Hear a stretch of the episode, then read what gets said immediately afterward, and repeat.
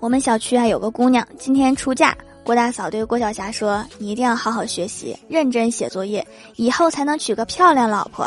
郭晓霞好像听明白了，在那思考了一会儿，收起了作业，如释重负的跟郭大嫂说：“那我以后不娶老婆啦。”